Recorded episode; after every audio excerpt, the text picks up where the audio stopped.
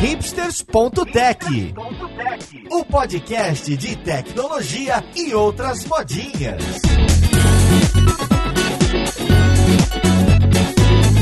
Olá, caríssimo ouvinte, seja muito bem-vindo a mais um episódio do seu podcast favorito. Meu nome é Paulo Silveira, esse é o hipsters.tech e hoje a gente vai conversar sobre tecnologias em um outro país que tem muitas proximidades com a gente e provavelmente muitas diferenças. A gente vai falar sobre tecnologias em Angola, entender um pouco como que é o ecossistema nesse primeiro episódio que vai ser, esperamos, uma série de episódios para visitar países lusófonos e entender um pouco de como a gente está próximo e como a gente está longe deles. Então vamos lá, podcast, ver com quem que a gente vai conversar.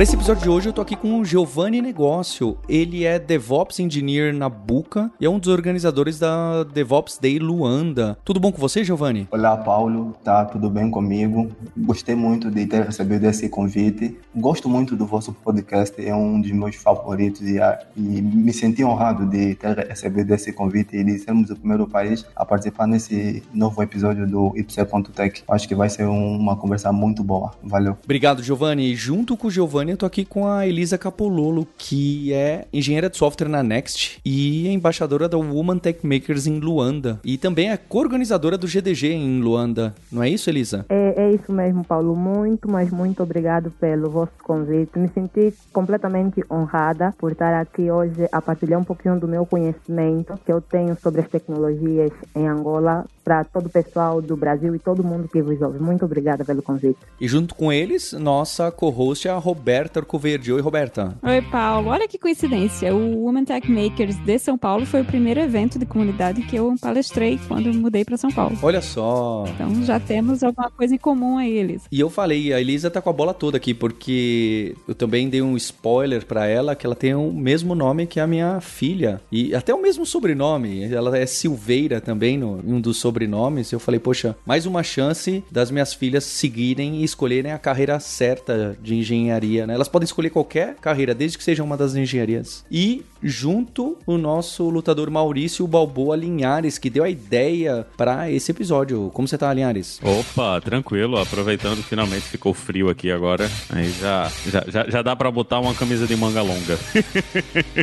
é uma coisa que, que eu acho que é importante. E às vezes a, a gente no Brasil, a gente tá sempre olhando para América do Norte e Europa e a gente esquece de todos esses outros países lusófonos que são nossos parceiros comerciais, né? São nossos parceiros culturais também, né? São lugares de onde muito do que a gente é hoje veio, né? E, e eu acho que a gente precisa também olhar para esses outros lugares porque a gente tem muita coisa que está relacionada, né? E tem muita coisa que a gente tem a aprender com eles também, né? E como melhorar, como a gente faz as nossas coisas, como a gente faz o nosso trabalho. Eu acho que tem muito aprendizado aí para os dois lados. Ótimo. E para a gente começar essa conversa, eu pensei no seguinte: eu tive a oportunidade de visitar dois países lusófonos. Infelizmente, não conheço Angola. E algo que eu reparei é que antes mesmo de pensar em diferenças de tecnologia, se a gente falar linguagem, stack, sistema operacional, havia até diferenças em como a tal da informática foi adotada no país, não é?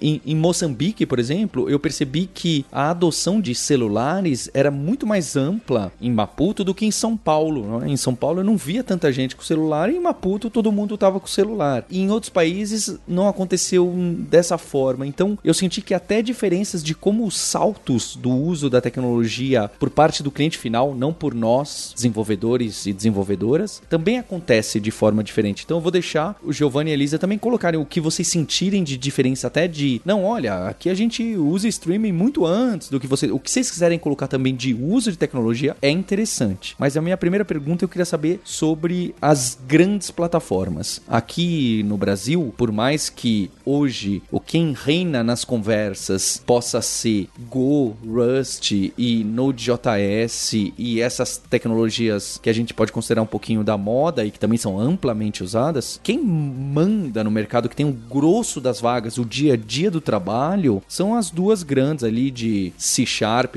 .NET e as plataformas da Java, de Java hoje Oracle. E eu diria até as plataformas que a gente considera super legadas, que seria COBOL e mainframe. Eu queria saber, apesar de que eu percebo que vocês são bem mais jovens do que eu, é como que é a visão de vocês dessas grandes empresas ou mesmo média empresa? O que, que é aquelas tecnologias que estão para todo lado? A gente tem até o tal do Clipper rodando aqui em muita coisa grande ainda. O que, que são as tecnologias que todo mundo esbarra, independente se vocês gostam ou não, tá, Elisa, Giovanni? Não é uma pergunta o que, que vocês gostam, é onde que tá a grande massa de pessoas que desenvolvem software em Angola? Eu acho que o mercado angolano não é muito diferente do mercado brasileiro, porque até nós nos espelhamos muito nas tecnologias que o Brasil usa e a América em si usa. Eu posso dizer que aqui, nesse momento, para quem trabalha com uh, desenvolvimento em web, o Angular JS, o Angular tem sido muito usado no mercado, o Angular, o Vue.js também, não é? O Node também, atualmente, porque logo que me fizeram um convite, eu decidi fazer uma pequena pesquisa, conversar com alguns amigos meus que trabalham em outras empresas para tentar entender quais são as tecnologias que eles lá mais usam. Então, consegui já ter essa visão de que o Vue Angular, o Java em si também é muito usado aqui. Consegui ver que o Ruby on Rails, algumas entidades tendem a usar. Por exemplo, onde eu trabalho na Next, nós usamos o PHP, o Node.js para backend e full stack usamos o Ruby on Rails. A Canva também, que é uma empresa a que também tem a tendência de usar e, e entre outras. Giovanni, tem algo para acrescentar?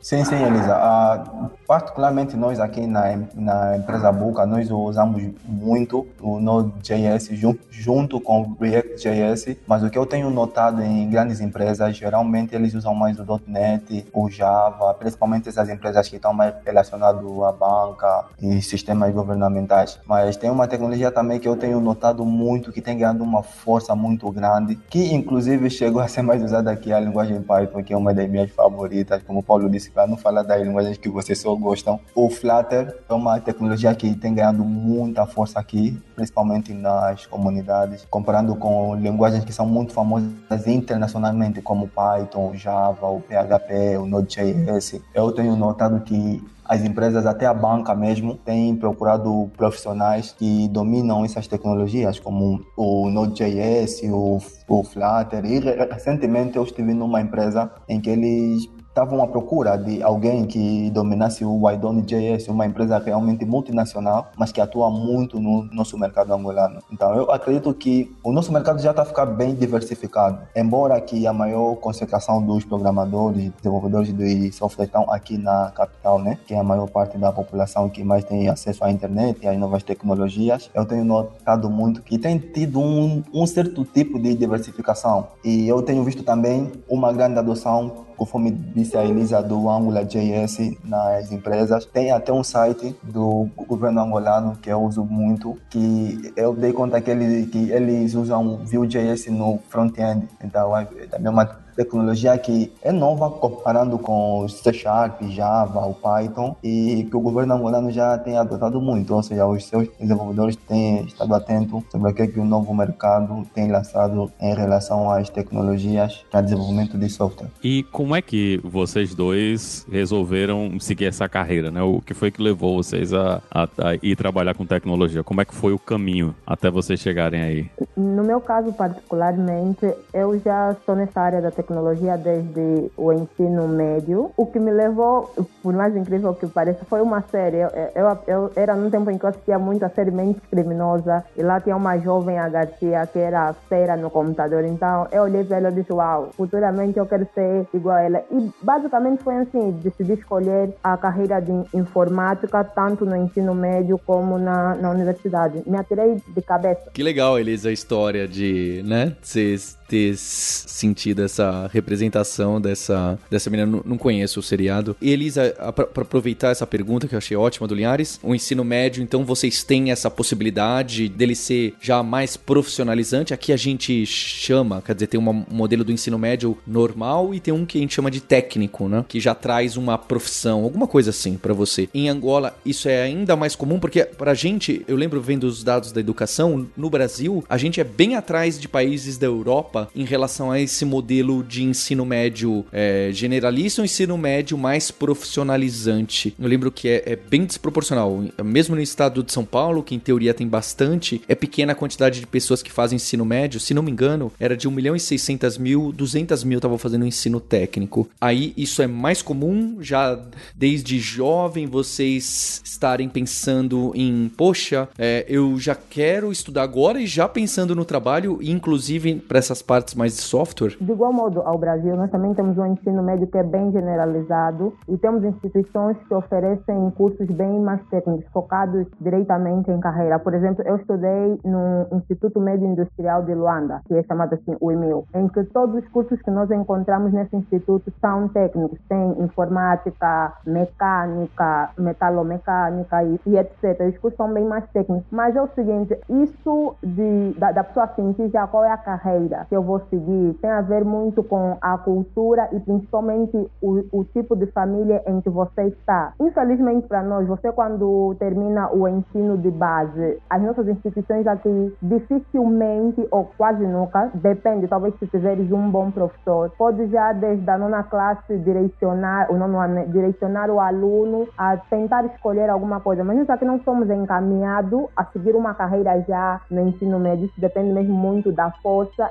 que a pessoa, que a pessoa tem e da família em que você está. Caso tenha alguém que já tenha um nível de escolaridade bem mais avançado, que pode te ajudar a te direcionar, a te falar, eh, se você, eh, por exemplo, estudar no Macarengo e seguir eh, o curso de informática, o que é que você pode ver, se você seguir o curso de, de mecânica, o que é que você pode ver. Então, isso, isso depende muito. E você, Giovanni, porque eu cortei, porque a pergunta do Linhares é muito boa, eu queria saber você também, o que, que aconteceu que você falou, já sei, vou trabalhar com software, você deve, vou programar e escrever linha de código. O que, que te influenciou pra gente ver como que isso é aí versus Brasil? Do meu lado, eu confesso que foi aquele filme do Mark Zuckerberg, a rede social. Então, eu, quando vi o filme, achei muito interessante mesmo. Eu queria entender o que, que eles estavam a falar sobre, sobre algoritmo. E eu me lembro que quando pesquisei no YouTube, me deparei com um vídeo do Gustavo Guanabara. E foi de lá que eu fiz um curso de HTML com PHP, acho eu. E no ensino médio eu queria seguir também esse curso que é de informática. Eu também fiz um instituto médio industrial, mas só que de Benguela, que é uma outra província, e a Isa fez de cá, de Luanda, que é a capital. Então, eu quis fazer informática, mas não foi possível, então tive que fazer mecânica neste mesmo instituto, mas sempre com aquela paixão por informática, que inclusive meus colegas achavam chato, que estamos, na, estamos em um curso de mecânica, mas eu só falava de informática, eu falava sobre Bill Gates, Mark Zuckerberg e por aí vai. E quando ingressei para a faculdade,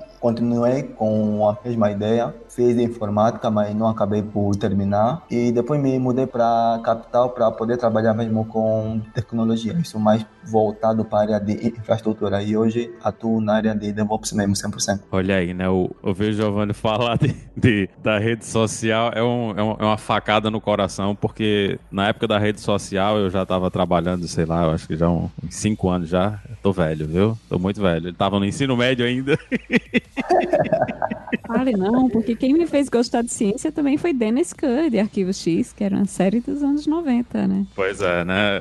Aí a gente tá lidando com os jovens aí, enquanto a gente tá, tá na idade. E, o engraçado é que o meu caso foi bem parecido, né? Eu, mas eu, eu dei o azar que quando eu entrei na escola técnica, foi o primeiro ano que eles cancelaram o ensino médio com, junto com o ensino técnico. E a gente tentou muito, né? Convencer o pessoal a deixar a gente fazer os cursos técnicos, mas na época eles cortaram mesmo e a gente não podia, né? Eu fiz a prova, entrei na escola técnica, mas eu não pude assistir, não, não pude fazer um curso técnico na época porque eles fizeram essa separação. E era o que eu queria fazer mesmo também, processamento de dados, mas um, um, um, deu certo, né? No fim das contas deu certo.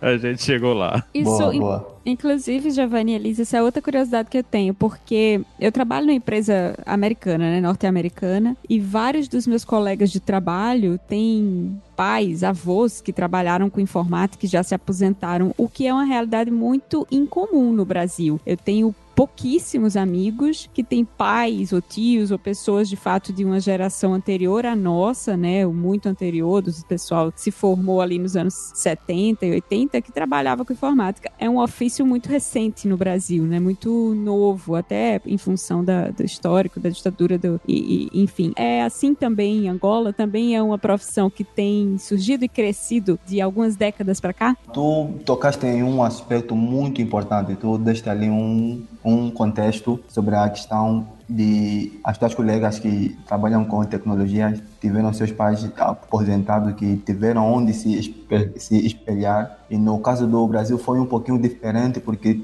tiveram ali nos anos 80 a época de uma, de uma ditadura mas nós aqui foi foi parecido, só que nós tivemos uma guerra civil desde os anos 70, quando conquistamos a independência, até em 2002. Ou seja, foram quase três décadas de guerra civil. Então, os nossos ancestrais, ou seja, os nossos pais e, e avós, que nós poderíamos olhar como referência na área de informática, foram pessoas que tiveram mais tempo de lutar pela paz do que trabalhar com novas tecnologias, desenvolvimento e por aí vai. Então aqui é bem difícil achar uma família em que alguém trabalha com tecnologia e teve seus pais que trabalharam com, com tecnologia. Se isso aconteceu, talvez ele fez parte das Forças Armadas ou por aí vai, que trabalhou nesse setor. Então eu diria que Angola tem um, tá muito parecido com o Brasil nesse quesito de referência. Então é algo que nós que Estados Unidos já fez talvez nos últimos 30, 30 anos, Brasil fez no, nos últimos 15 anos. Nós estamos a tentar fazer nesses últimos 5 anos, tentar criar nossas próprias referências,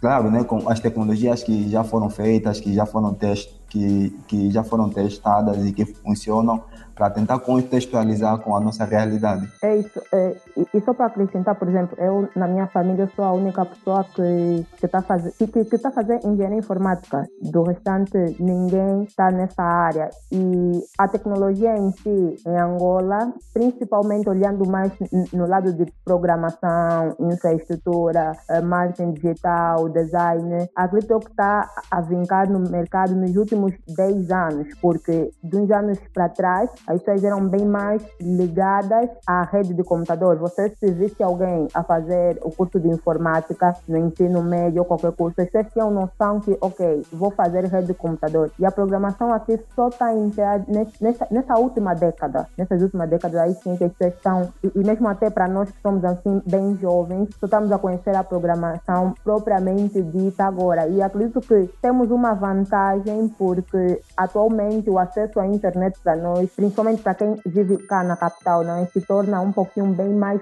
fácil e assim nós conseguimos ter maior liberdade de, de fazer pesquisa, tanto a nível nacional e principalmente pesquisa a nível internacional. E dizer que o mercado brasileiro é uma das maiores fontes de inspiração cá em Angola porque ajudam muito as videoaulas, os e-books.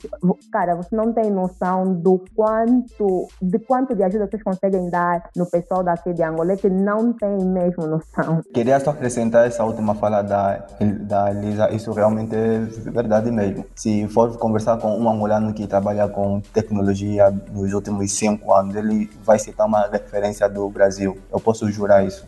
Eu não sei se é bom ou se é ruim. Tô brincando, tô brincando. É, fico orgulhoso disso. É, é legal ver que o trabalho do Brasil chega para outras pessoas, às vezes até que a gente não imagina, né? Chega também para muitos brasileiros que moram em outros países, mas também para os lusófonos. É muito interessante, muito legal legal mesmo. Agora, por outro lado, eu fico pensando que, embora tenha pouco tempo, né, que a informática e a tecnologia de fato começou a se desenvolver, assim como aqui no Brasil, né, em, em Angola também, vocês, uh, a Elisa estava comentando, né, que ela é, que ela organiza o capítulo do Women Tech Makers, tem o GDG, me parece que te, existe um cenário muito efervescente, né, de eventos, de comunidade, como é o, eu sei que vocês já falaram um pouquinho do mercado, mas eu fico me perguntando, no Brasil hoje a gente está vivendo uma situação, por exemplo, em que sobra vaga, né? Tá, tem muita empresa, toda empresa de tecnologia que você pergunta, tá sempre, parece que tá sempre contratando, tá sempre com vaga, né? No, no nosso setor, a gente, a gente costuma entender que quem desenvolve software no Brasil dificilmente fica muito tempo desempregado, né? Porque de fato tem, tem muito, muita demanda. É assim também em Angola? Sim, podemos dizer que, que aqui é, o cenário é basicamente o mesmo, principalmente para quem faz parte de comunidades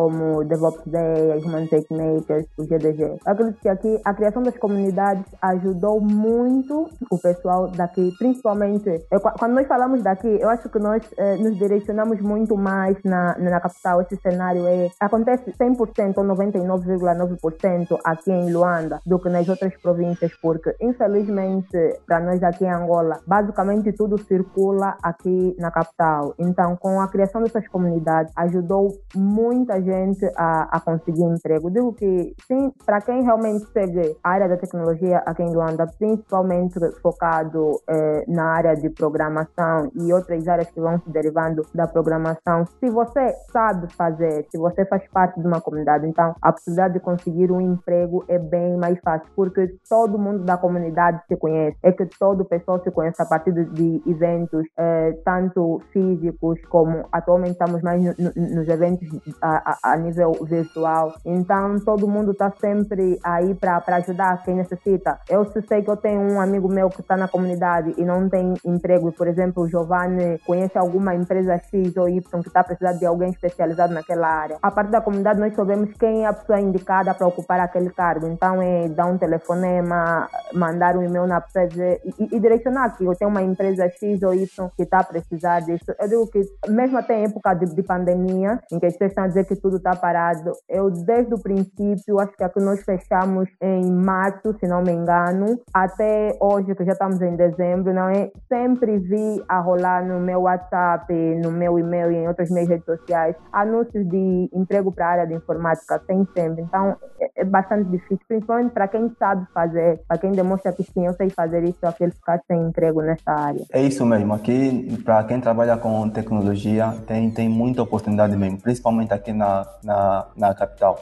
Eu, particularmente, não tenho por que se queixar sobre a questão de emprego, porque realmente vejo muita vaga mesmo. Embora aqui não é do mesmo nível com o Brasil ou Estados Unidos ou outros países da Europa, mas sim, quem trabalha com tecnologia está na capital e sabe fazer, conforme eu já disse, tem muita oportunidade mesmo. Tem sempre vaga, pessoas que participam da comunidade, inclusive pessoas aqui que lideram certas comunidades, todas que eu conheço, têm vagas e têm demonstrado que, têm, que estão satisfeitos no trabalho em questão. E eu acredito que isso aconteceu também graças a essas comunidades que nós fomos criando nos últimos cinco anos. As empresas de cá que importavam muita mão de obra começaram a entender que no nosso mercado também tem profissionais que sabem fazer as coisas, até porque também isso se deu porque a, a questão do dólar, quando começou a encarecer muito, as empresas viram que não era tão barato ter tá trazer um profissional de fora para fazer o mesmo que um angolano poderia fazer. Eu acredito que isso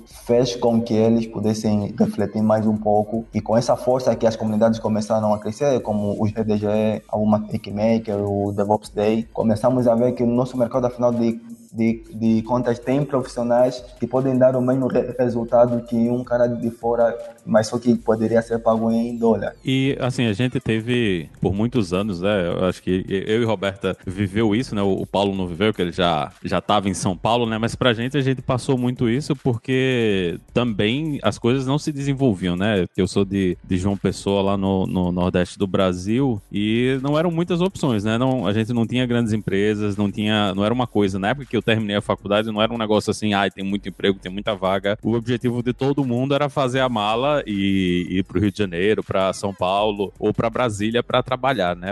Era a realidade que a gente vivia. Hoje tá um, tá um pouco melhor, mas essa coisa de ir pra capital ainda é um, uma coisa que existe muito no Brasil, né? Você tem que ir para esses grandes centros para crescer na carreira e para ter acesso a essas grandes empresas. Para vocês, o, o, o problema, ele é mais porque tá todo mundo na capital e tudo se desenvolve ou é porque ainda tá, tá como no, no Brasil, né? São pequenas empresas nessas cidades menores, é falta de, de, de infraestrutura. O que é que está evitando que as coisas se, se desprendam um pouquinho de, de Luanda? Uh, eu acredito que ali poderemos voltar um pouco nas, na nossa história. É que Angola teve um momento muito difícil mesmo, que eu disse que foi sobre a guerra civil, que atuou muito nas outras províncias, que a capital teve menos consequências negativas, né? Embora que todas elas tiveram isso, e fez com que a maior parte da população de outras províncias, Angola tem 18 províncias, só para terem uma ideia, então tiveram que migrar para a capital, que foi menos, menos afetada, onde já tinha aeroporto, onde as infraestruturas funcionavam bem e que a internet até hoje ainda funciona melhor. Só para ter ideia, acho que 80% da população que tem acesso à internet está na capital e a capital tem quase 8 milhões de habitantes. Então, eu acredito que deve ser a falta de infraestrutura. Isso faz com que algumas empresas não vão para não vão para lá. E, inclusive, eu já me perguntei muito isso. Algumas empresas que funcionam aqui na, na capital e muito bem, mas eles não atuam nas outras províncias e eles sempre falam que, ela, que é essa questão da falta de infraestrutura. Então, eu acredito que isso tem mais a ver com o nosso passado, que dificultou muito o nosso desenvolvimento tecnológico. Então, daí essa concentração da maior parte da tecnologia, dos profissionais estarem na capital, saírem da, das outras províncias. E eu sou exemplo disso. Eu sou de uma outra província, tive que me mudar para cá para poder ter mais oportunidades.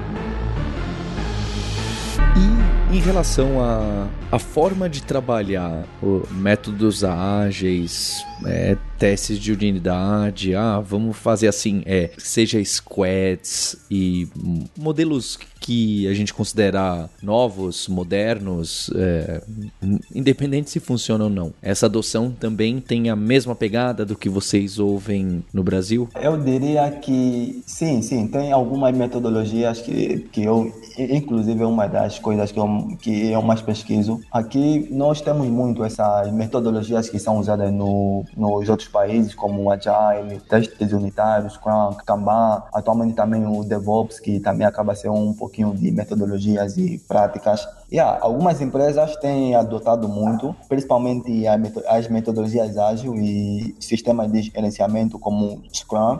E testes unitários é algo que eu vejo muito, pelo menos as comunidades a discutirem muito sobre a qualidade de código, arquitetura. Vejo bons profissionais mesmo a falarem sobre TDD, sobre TDD, sobre ah, mas o que, que poderia ser. Enfim, falam mesmo de coisas que eu diria que estão ao mesmo nível nível Posso estar exagerando, mas são assuntos que são abordados lá nos outros países, como os Estados Unidos, e que aqui também eu vejo os programadores a terem esse tipo de conversa sobre quais seriam as melhores formas de se ter uma arquitetura, quais seriam as melhores formas de se ter uma boa tela de que daria uma boa experiência para o nosso usuário, por que, que é importante fazer teste, embora que a maioria não fazem isso, mas eu vejo bons programadores a terem esse tipo de, de discussão em alguns grupos. Só para não ser repetitiva, o, o Giovanni já falou, é, nós aqui praticamente tentamos sempre estar atualizado a tudo o que acontece é, no país, não é? Tanto aqui no país, nas outras empresas, como a nível internacional. E como é que é o relacionamento de vocês com os países vizinhos, né? Vocês, as empresas normalmente também vendem ou têm, têm contato comercial com os países vizinhos, vocês têm contatos comerciais com as comunidades que estão perto de vocês, tanto as lusófonas como, como os outros países que não, não falam português, né? Na, aí que fazem fronteira com vocês. Como é que acontece a, a, essa, essa reunião das comunidades, né? Vocês têm essa juntar as coisas entre países ou os mercados ainda são bem fechados dentro dos seus próprios países? Ah, eu diria que ainda é muito fechado mesmo, é muito fechado mesmo. As comunidades ainda, até mesmo as comunidades de cá ainda não são tão abertas com as outras comunidades de outras províncias. Embora que o pessoal das outras províncias não tenha tanto acesso à internet como o pessoal da capital. Agora falando de outros países lusófonos como Moçambique ou Cabo Verde, eu diria que ainda falta muito essa proximidade entre as comunidades, troca de experiência. Tem acontecido alguns eventos online em que tem um moçambicano, tem um cabo-verdiano, tem um angolano, tem um português, mas é bem raro mesmo. Eu acho que deveríamos trabalhar mais nesse sentido, tentar se aproximar mais das outras comunidades de língua portuguesa, não só o Brasil, que está muito forte na nossa comunidade, até porque nós bebemos muito dos conteúdos. Eu acho que deveríamos tentar ver um pouco sobre o que é está acontecendo num país vizinho que está mais próximo de nós, como Moçambique. Como minha experiência sendo embaixadora da Human Tech Makers, nós, tipo, aqui em África,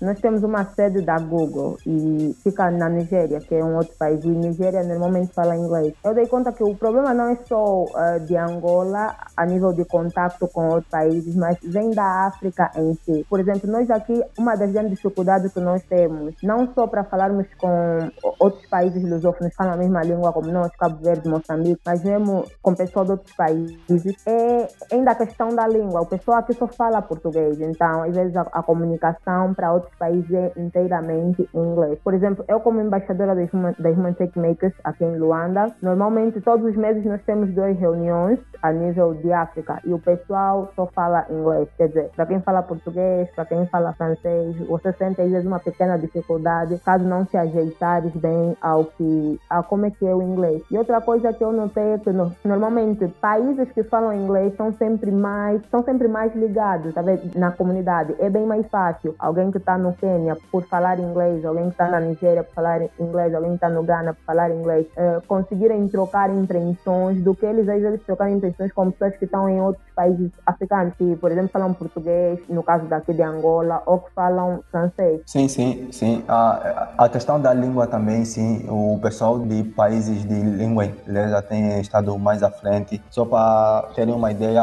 a Angola está na África Austral, ou seja, aqui tem mais.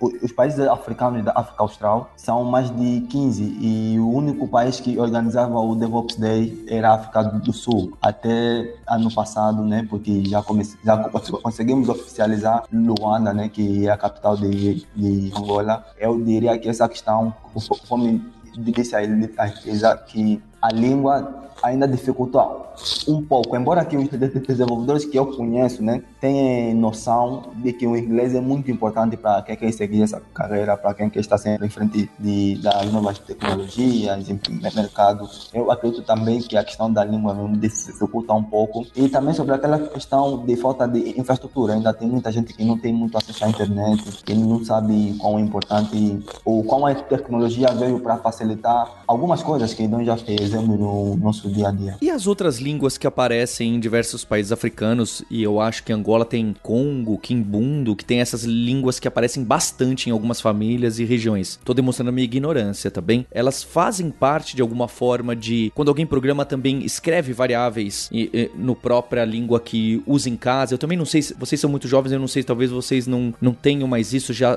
tá se perdendo. Existem sites nessas outras línguas que o país ou países vizinhos têm. Isso joga alguma coisa no, no, no mercado? Sim, sim, Paulo. Aqui nós temos além do português, que é a língua oficial, né? Nós temos mais de 10 línguas internas, tipo, que é falada em todo o país, mas que não são assim oficialmente aceitas, tipo, nas comunidades internacionais por aí vai. As línguas nacionais, que são essa, o Kimbundo, Umbundo, Chokwe, um Ganguela, eu vejo que tem morrido nos últimos anos. Isso deve-se também à falta de ensino. Tipo, nas escolas as pessoas não têm acesso a essas línguas que acredito que são línguas que nos que deram a nossa origem como africanos ou como angolanos. São línguas que eu acredito que são muito importantes, principalmente para entender o nosso contexto, a nossa cultura, nossas origens. E em termos de tecnologias, eu não tem quase nada, quase nada mesmo. Eu já vi aplicativos que inclusive foi feito por brasileiros, né, que ensinam a falar quimbundo. Já vi um também que foi feito por um angolano que ensina a falar umbundo. Tem sites que inclusive tem grandes figuras que são de origem dessas línguas, dessas culturas. Ou seja, usou-se tecnologia para tentar mostrar para o mundo que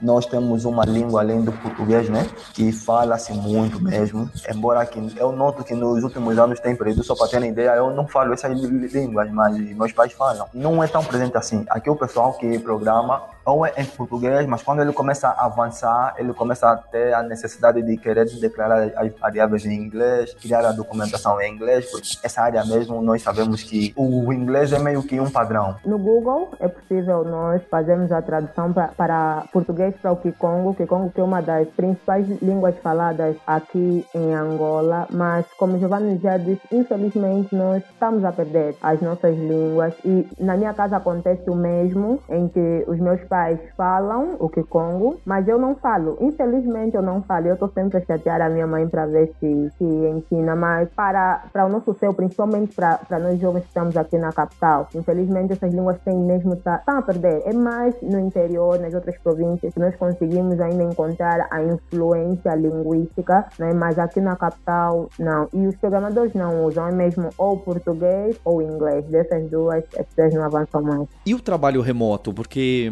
imagino que antes da pandemia existam programadores angolanos e programadoras angolanas que já trabalhavam para fora, normalmente utilizando inglês e, e, remotamente. Agora, por exemplo, né, a gente no, no, grupo Alura, a gente começou a contratar muita gente de fora em, desde março, abril e agora a coisa ficou maluca, né? Se espalhou muito. Existem angolanos e angolanas trabalhando remotamente para o Brasil. Eu imagino que exista uma complicação da contratação, porque uma coisa é eu contratar o Maurício Linhares em João Pessoa, eu estando em São Paulo, porque a gente está debaixo da mesma legislação. E olha que tem até diferenças, tá? Por causa do sindicato que é local, é, não, é tão trivial assim. Mas e, e Angola trabalha para outros países lusófonos, por exemplo, remoto? É comum ou está sendo uma novidade? Digo que está se tornando bastante comum atualmente, porque, bem, nesse meu pequeno tempo como desenvolvedora, eu conheço duas pessoas que já trabalham que, que, em trabalho remoto. O Maravilho, que o Giovanni até conhece melhor do que eu. E atualmente temos um amigo nosso também em comum, que é o Pedro, que por acaso até durante essa pandemia ele conseguiu um novo contrato para Nevercode. Nevercode acho que é uma empresa sediada na UK, se não me engano. Não é, Giovanni? Estou errada? Ah, na Estônia. É uma empresa da UK, mas está sediada na Estônia. Estônia. Ah,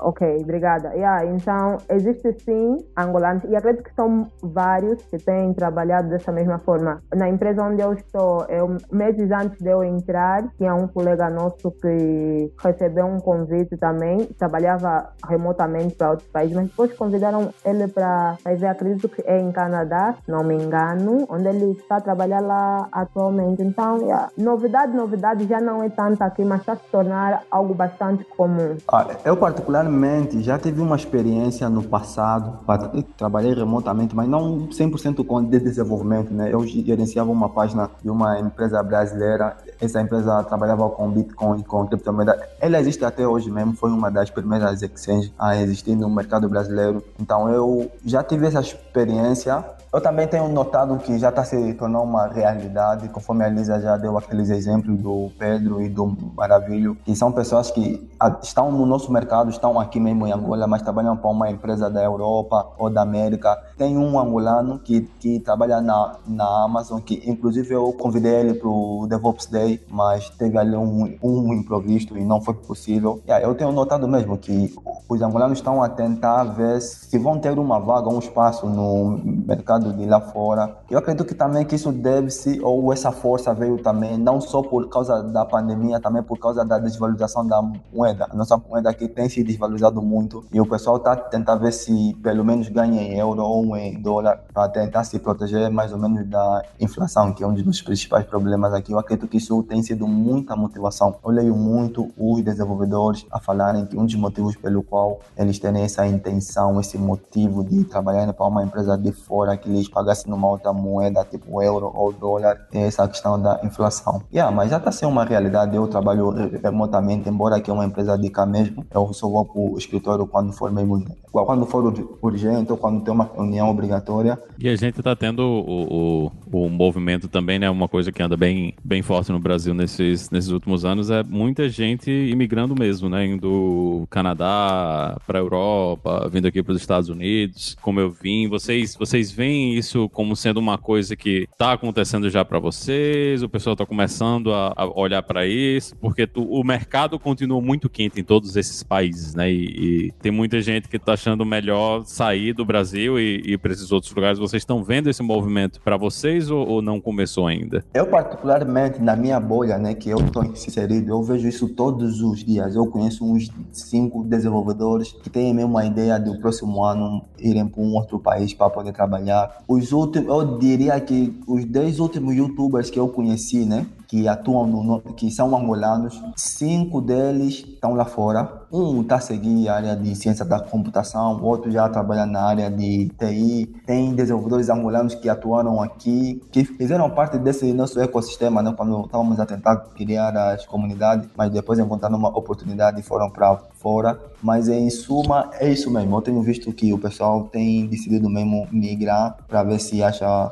as melhores condições de, de vida, assim, opa, até a experiência de como é trabalhar lá, lá, fora com tecnologia. E eu acredito que para os próximos cinco anos, depois da, da pandemia passar e as coisas voltarem ao normal, isso, isso tende a aumentar mais, porque a maior parte das pessoas, dos desenvolvedores que fazem parte do, do nosso núcleo, todo mundo tem a ideia de tirar o pé daqui.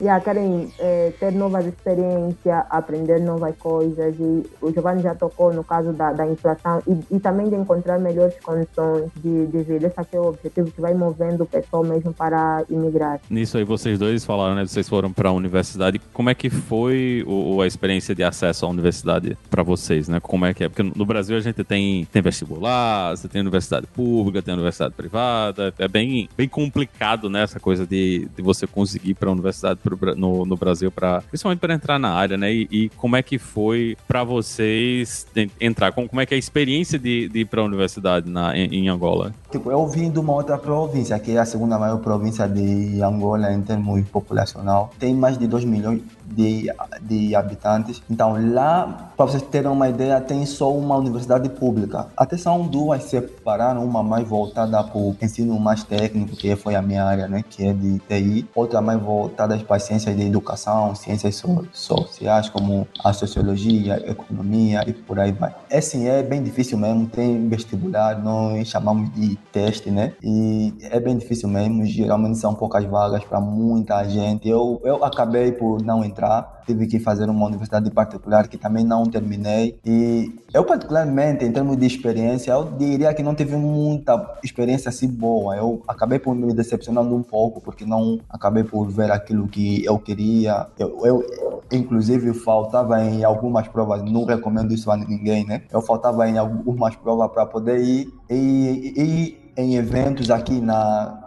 capital, porque eu via que o pessoal lá estava a tentar criar algo e aqui, tipo, lá na outra província onde, onde eu estava, ainda as coisas estavam assim meio que engatinhando. Eu vi que ia ser muito mais difícil eu tentar criar algo ou tentar criar uma comunidade ou ganhar uma, um certo tipo de notoriedade. Então eu meio que acabava por arriscar mesmo de faltar nas provas, em algumas aulas, para fazer parte do ecossistema que eu via que estava a crescer com muita força aqui no nosso mercado aqui mais voltado voltado para a capital. E por acaso acabei por fazer parte de uma das comunidades que é o DevOps Day e também acabei por o pessoal do EDG me deu a oportunidade de ser um dos voluntários do primeiro evento que eles organizaram. Isso foi em 2018, acho eu, que foi uma experiência muito, mas muito boa mesmo, muito boa. Foi uma das, foi um dos melhores eventos que eu já organizei. Teve muita gente mesmo e trocamos muito, muito, muita, muitas experiências e o mais incrível é que todos os desenvolvedores que estavam lá eram angolanos que estudaram aqui e que queriam fazer acontecer o nosso ecossistema. Eu, eu disse que o Giovanni tem uma história interessante para contar.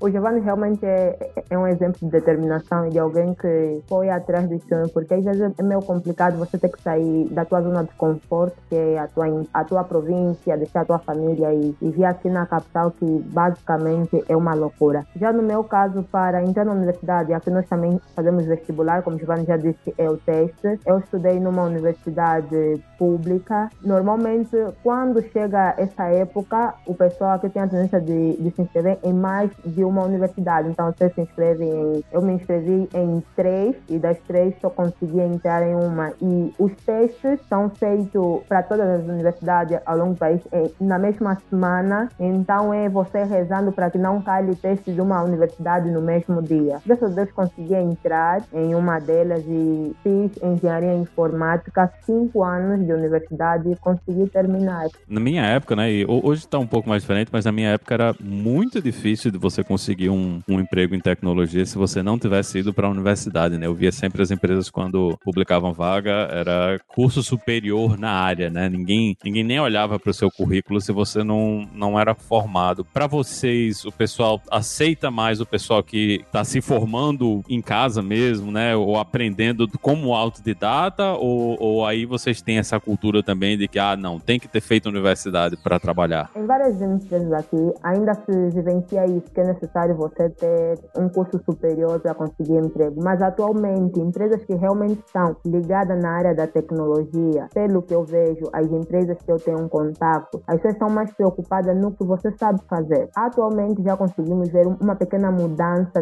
nesse quadro, mas de certa forma aqui o peso de um certificado ainda conta, ainda conta. Ah, como disse a Elisa, as empresas novas aqui, principalmente mais voltadas na área de tecnologia, as, as tech startups, que eu fui um, um outro exemplo também, eles quase que nem ligam se você tem um diploma uma certificação. Eu conheço amigos que até antes de, de terminarem um ensino médio, eles já estavam a fazer algum tipo de estágio e quando terminaram automaticamente já estavam a trabalhar. Então eu vejo que, conforme disse a Elisa, que as empresas mais tradicionais ainda acabam por pedir um certo tipo de certificado, como a licenciatura. É, é de fato muito parecido com o cenário que a gente tem aqui em muitos aspectos, né? Eu estava refletindo um pouco mais atrás quando a gente estava falando sobre a questão da língua, né? Vocês comentaram, tem outros países que falam inglês e com certeza o inglês facilita o acesso e a comunhão com outras comunidades, né? E até facilita para conseguir, por exemplo, empregos para empresas de fora ou para sair do país, né? Para imigrar, como o Maurício também colocou. Hoje, eu sei que a, a Nigéria é um país que tem uma, uma presença muito forte de tecnologia, né? Na, na África, mas que outras comunidades, fora Angola e, e Nigéria, vocês diriam que também estão mais avançadas uh, no continente desse ponto de vista de, de desenvolvimento de tecnologia ou de, de comunidades mesmo, de como elas comungam? Ah, eu diria diria a África do Sul, conforme eu disse que eu que, foi, que era o único país da África Austral que organizava o DevOps Day até ter Luanda, né? O Ghana é um dos países que tem sido muito forte mesmo na área de tecnologia. O Ruanda, que tem sido um exemplo para muitos países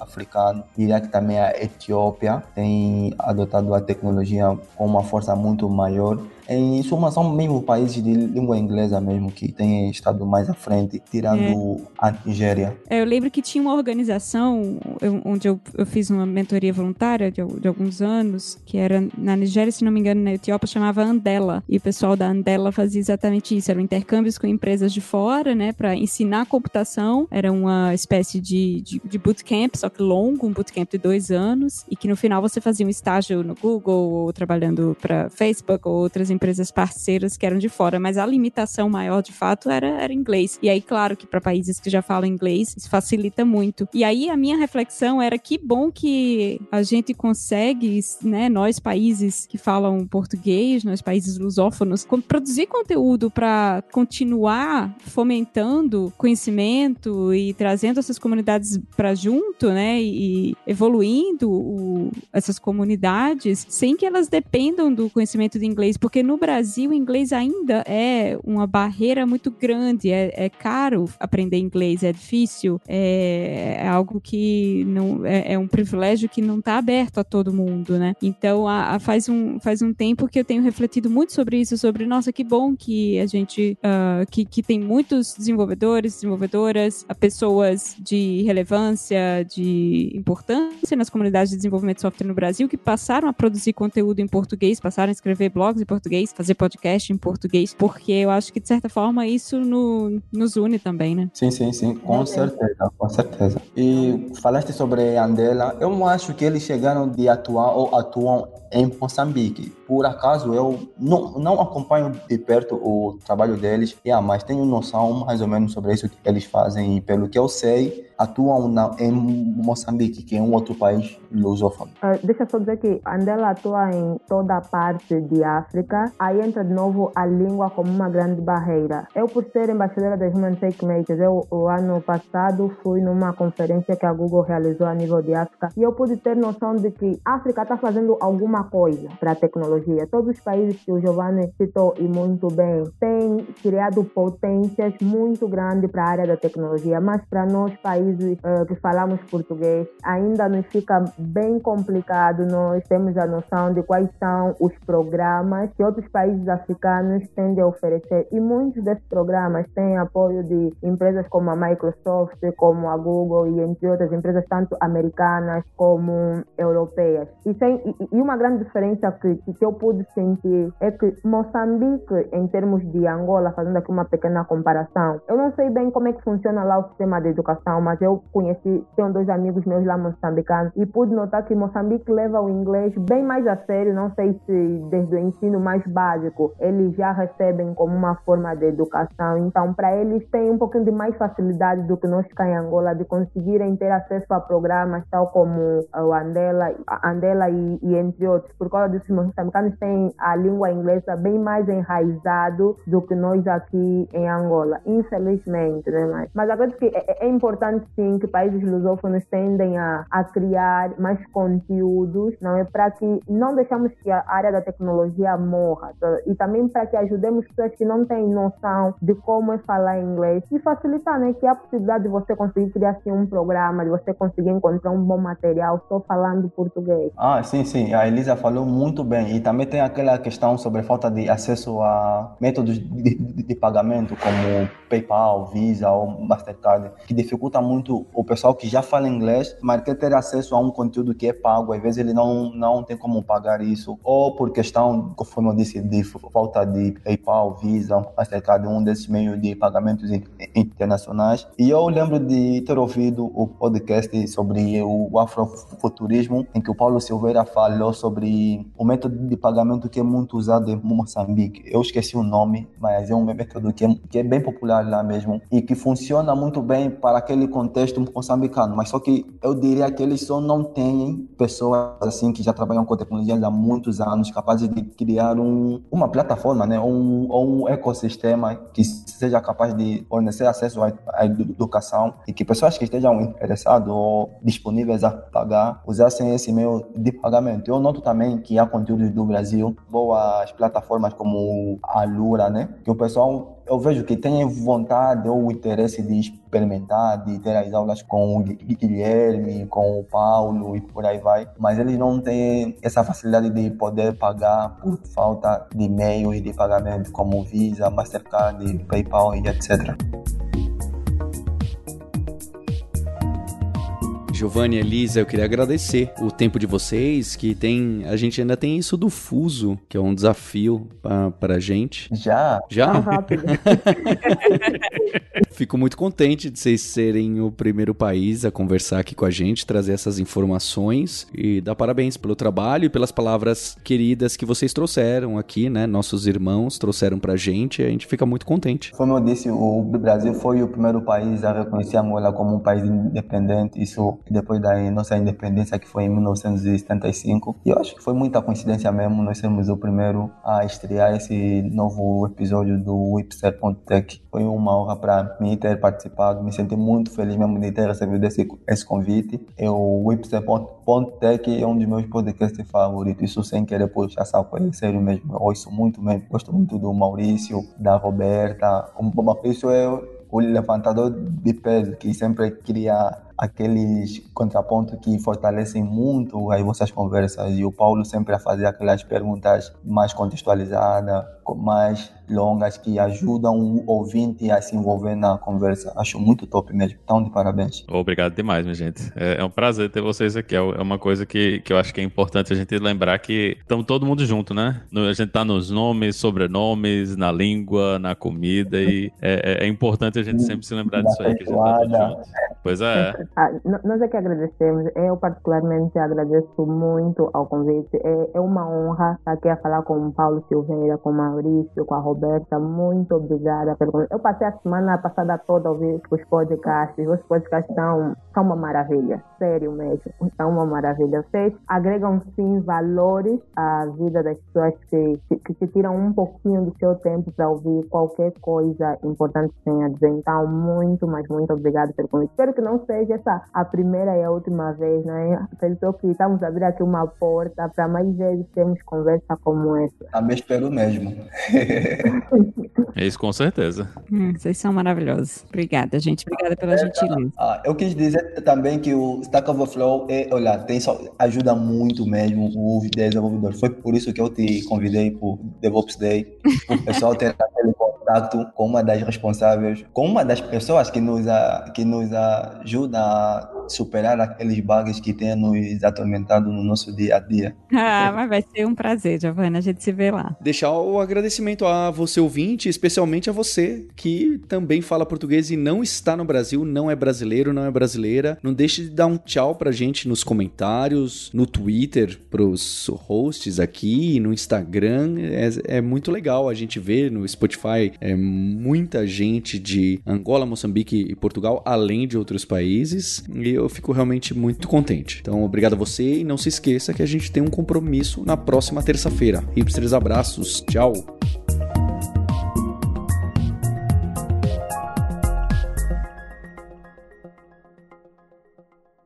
E se você quer se aprofundar nesse universo de hipsters, nerds e devs, pessoas com paixão por tecnologia, tem dois passos para você dar agora mesmo. O primeiro é em youtube.com/lura e se inscrever e ligar as notificações, porque quase todo dia tem vídeos de tecnologia, alguns com profundidade técnica, os Alura Mais, outros são entrevistas com pessoas incríveis de carreira que chegaram lá nossos alunos e alunas contando suas histórias e trajetórias, que é o scuba.dev. E além disso, também tem os vídeos do hipsters.tube, que são vídeos do grupo do Hipsters, da Lura, contando e discutindo tecnologia. Eu entrevisto diversas pessoas para falar sobre as mais diversas tecnologias, com vídeos muito bacanas. Então acho muito legal. Essa é a minha primeira dica para você fazer já, se inscrever no YouTube da Lura. E a segunda é, você já deve saber, ir lá e colocar seu e-mail na newsletter Imersão, Aprendizagem e Tecnologia.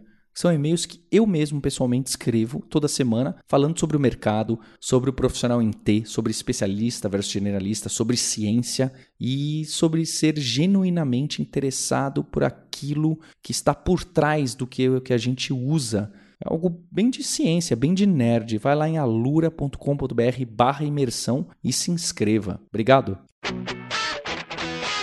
Você ouviu o hipsters.tech, produção e oferecimento alura.com.br, cursos online de tecnologia e Kaelon, ensino e inovação. Edição Radiofobia, podcast e multimídia.